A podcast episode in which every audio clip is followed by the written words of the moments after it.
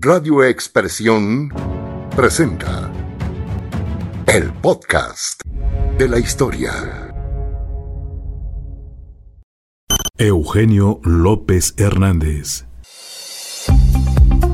Hombre que nació para dedicar su vida frente al micrófono. Sus inicios los tuvo en la extinta XENG AM. Después, por sus habilidades en la comunicación, fue contratado en la cadena Raza, con servicio a varias estaciones de radio en el país. Llevó los sorteos de la Lotería Nacional a través de la radio y formó parte de la lista de voces de la legendaria XEW.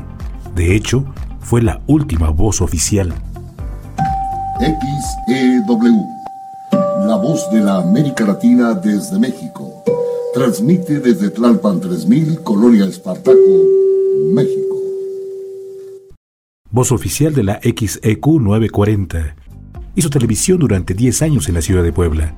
Formó parte del elenco de actores de Silvia Pinal en el histórico Mujer Casos de la Vida Real.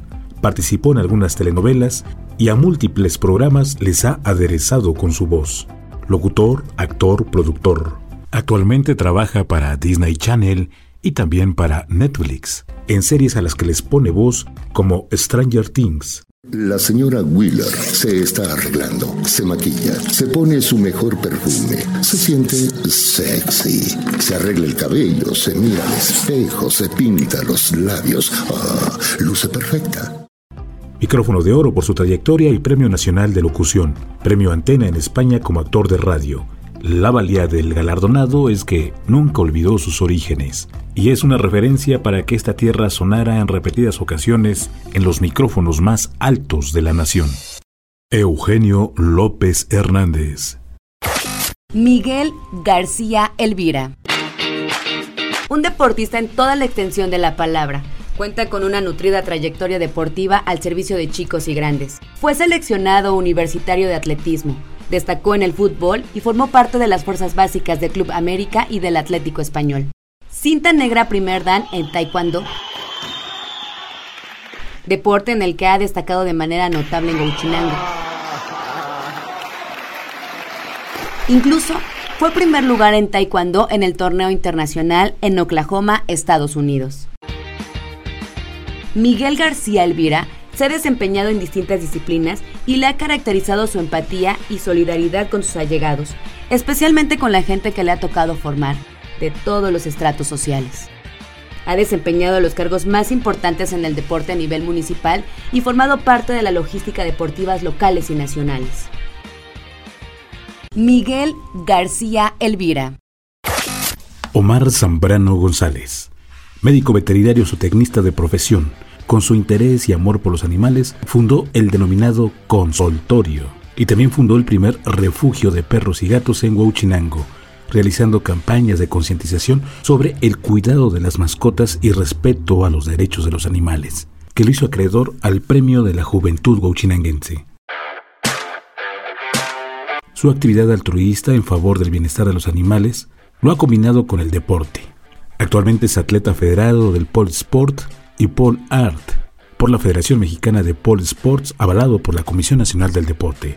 Su pasión por esta actividad lo ha llevado a capacitarse fuera de México y a participar en importantes competencias nacionales e internacionales, obteniendo resultados sobresalientes, como ser considerado el atleta del año. Oportunidad de irnos a Los Ángeles, California, representé a México, gané primer lugar, gané un trofeo del mejor de la división de hombres, cuatro años consecutivos, he ganado segundo lugar a nivel nacional y en este último primer lugar en Pole Sport. También combina sus actividades con la organización de eventos deportivos y como entrenador profesional en el estudio de Paul Fitness, que fundó en Huachinango. Omar Zambrano González. Osvaldo Cortés Ojeda. Desde muy muy joven inició su actividad en la vida pública que implica el arte. Es artista independiente, actor, intérprete, bailarín, coreógrafo, dramaturgo, performer, escritor, cantante, tallerista, humorista especializado en sátira política, activista, promotor cultural, se le valora su investigación, creación y difusión cultural. Ha acumulado experiencia en la dirección escénica, en teatro de cabaret, periodismo cultural, radio. El, teatro de cabaret me, gusta pues porque tú puedes hacer crítica, puedes hacer crítica directa vía el humor y pues puedes emplear varios tipos de humores, ¿no? Entonces todo lo, lo que le aqueja a la sociedad, esos sinsabores, tú puedes hacerlos mediante el teatro de cabaret. Sin embargo, destaca su compromiso social. Por eso participa y promueve jornadas culturales, de salud y educativas con grupos minoritarios. Lo mismo levanta la voz en la interpretación de algún guion que para protestar por alguna injusticia, identificado con las causas sociales, causas difíciles, precursor de la apertura a temas tabúes, de las campañas de la lucha contra el SIDA y de la equidad de género. Osvaldo Cortés es blanco de atención en las redes sociales por su actividad, su crítica dura y directa, aunque a quienes critica difícilmente le salen al paso por obvias razones. Tejes y manejes ya empiezan con el mapacheo, ya empiezan con los estires y aflojes, ya empiezan con las campañas sucias, con las campañas negras, que bueno, algunos ya las han utilizado, pero otros más en la zona, bueno, pues este lo estamos viendo, ¿no? Progresista por convicción, íntegro, solidario, pero también con un buen olfato para identificar el doble filo de los pseudo luchadores sociales y doble moralistas. Esto y mucho más es Osvaldo Cortés Ojeda. Víctor Florencio Ramírez Cabrera. De espíritu ambientalista y con actividades que lo definen como tal, es destacado académico en materia de derecho ambiental, impacto ambiental y cambio climático, dedicado a la gestión en el sector energético, ambiental y cambio climático. Ha colaborado como asesor en el Senado de la República. Fue coordinador de la Fundación Liberal para el Desarrollo Sustentable. Fue director ejecutivo de la Asociación Nacional de Energía Solar y ha colaborado con gobiernos municipales, estatales y el sector privado en planeación de proyectos y estrategia. Con su pluma y presencia, ha colaborado con varios programas de opinión. Actualmente, colabora semanalmente con la revista Nexos, el periódico La Lista y el portal Conexiones 365, responsable de la organización del Congreso Nacional Renovable de México, donde aborda asuntos eléctricos y de energía renovable. El problema es que esto va a hacer que trabajen todo el tiempo las termoeléctricas, todo el tiempo los ciclos combinados, todo el tiempo las de combustión interna, que son las más caras, pero también las más contaminantes. Dentro del mismo MIREC, fue galardonado como campeón de la industria solar en el año 2019 por sus aportaciones al sector y es miembro fundador del colectivo Tuiteamos Energía. En 2020 fue considerado uno de los 100 líderes del sector por la revista Petróleo y Energía. Actualmente es vocero de Plataforma México Clima y Energía, además de socio de la firma de consultoría Perceptia 21 Energía. Víctor Florencio Ramírez Cabrera. Calixto Rodea Barrios. Calixto Rodea Barrios fue una figura emblemática de la radio regional durante toda una vida identificó a la XENG. Hablar de él es recordar la voz suave, serena y alegre con quien despertábamos todas las mañanas. Fue reconocido por sus exitosos programas La Hora del Rey y Rancho Grande. En el año de 1973 tuvo su primera oportunidad en la radio local, entonces conocida como Circuito de la Sierra y la Huasteca.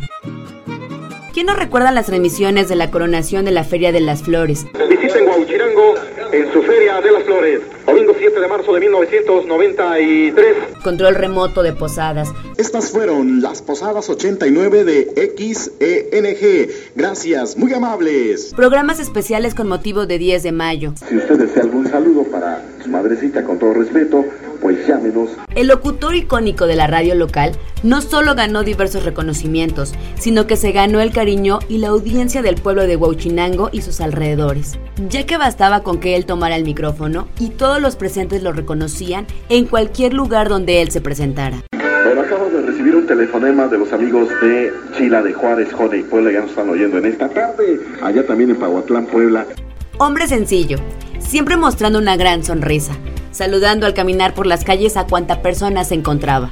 Él conservaba el estilo propio con el toque del locutor, el tradicional, la formalidad, sin ser aburrido y una voz educada de un caballero. Calixto rodea barrios. Minerva Castillo Lafarja, la maestra del Cebetis, la licenciada, la emprendedora, la política Así es identificada la figura de la mujer que se reconoce en este día. Donde quiera que estaba, hacía política. Militante de unos tres partidos políticos en la región, fue conocida por varias generaciones de estudiantes del bachillerato y por otras personas más por su espíritu emprendedor en beneficio especialmente de las mujeres. Soy Minerva Castillo Lafarga. La frase para todas las mujeres es, queremos un futuro de igualdad en un año de COVID y, esperamos que la vida de las mujeres cambie. No violencia, dignidad, hasta que la dignidad se haga costumbre. Fue microempresaria, fue funcionaria pública estatal y candidata en tres ocasiones, a la Diputación Federal y dos veces a la Diputación Local, por Huachinango y por Jicotepec. A decir de ella, se consideraba progresista y en sus últimos tiempos partidistas fue promotora de la denominada 4T, hija de la profesora Imelda Lafarja y del profesor Ángel Castillo, Tal vez por eso manifestó su interés en repetidas ocasiones en preservar y difundir nuestras tradiciones. Minerva Castillo Lafarja. Serafín Soto Barrios. Su nombre es un referente de la creación artística primero en lo manual y después incursionó en las herramientas digitales. Lo mismo se desempeñó en la función pública que en lo particular, lo mismo en el diseño gráfico que en la pintura, en el canto y en la música. Dos, tres, cuatro.